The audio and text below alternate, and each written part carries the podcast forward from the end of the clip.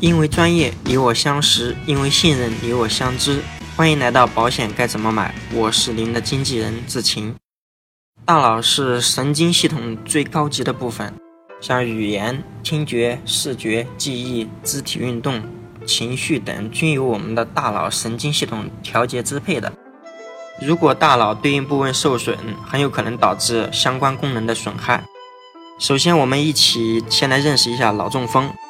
脑中风的第一种就是脑溢血，这是由于脑血管破裂导致血肿，血肿就压迫脑组织，这就是我们所说的脑溢血。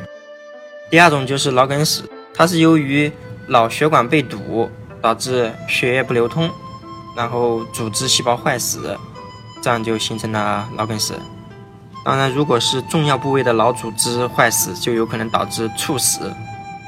接下来，我们就一起看一看脑梗死的类型。脑梗死主要是有三种类型，第一个就是脑血栓，它是由于脑血管动脉粥样硬化引起的；第二种就是脑栓塞，脑栓塞是有两大部分，一个就是心脏，心脏有两个小部分，一个是风湿性心脏病，二是房颤。当然，脑栓塞的第二个影响因素，就比如说外科手术和意外等。脑梗死的第三种类型就是腔隙性脑梗死，它是由小片脑组织坏死引起的。那接下来我们就看一下脑梗死的简要形成过程。第一就是脑血管破损，低密度脂蛋白在血管内膜安家，形成过氧化脂质，那么血管的斑块就可能让血管堵塞。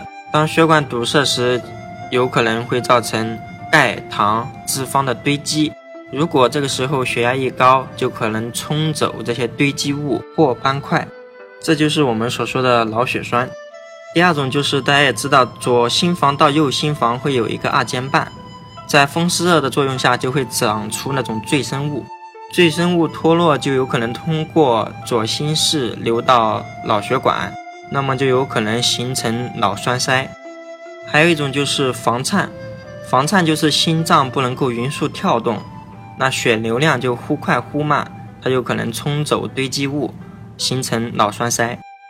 还有一种可能就是外科手术，凝血因子的作用下，它就会结疤，高压的血就会冲走这些栓子，当然也有可能形成脑栓塞。在对脑中风有大概的了解之后，我们看一下重疾保险与脑中风之间的联系。我们以天安健康元尊享为例，呃，分了六种疾病。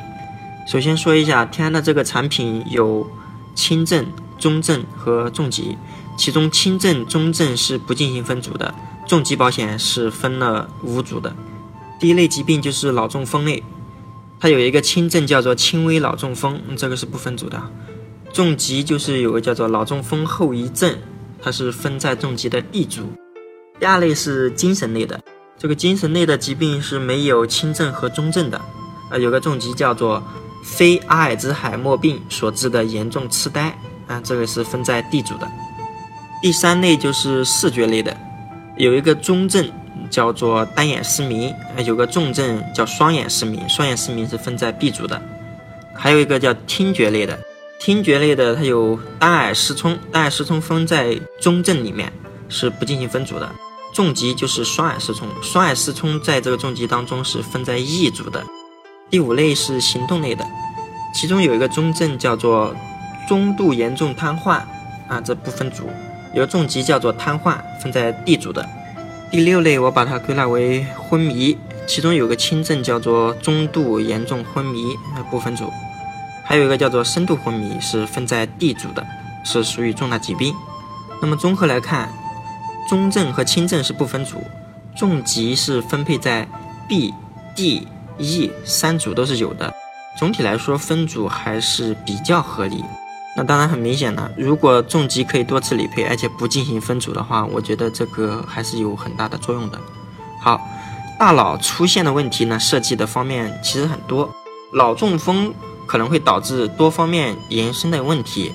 出现脑中风，如果及时处理，而且得当的话，很有可能化险为夷；如果处理不当，那么很有可能出现不能说话、肢体瘫痪、丧失行动能力、智力下降等严重的后遗症。此时，如果我们的重疾是可以多次理赔的，而且没有进行分组，这个可能对我们的作用还是很大的。好的，本期节目到此结束。如果您想找一位财务上的经纪人，志勤可以为您的家庭财务出谋划策。关注微信公众号“保险该怎么买”创始号，更多有用资讯等着您。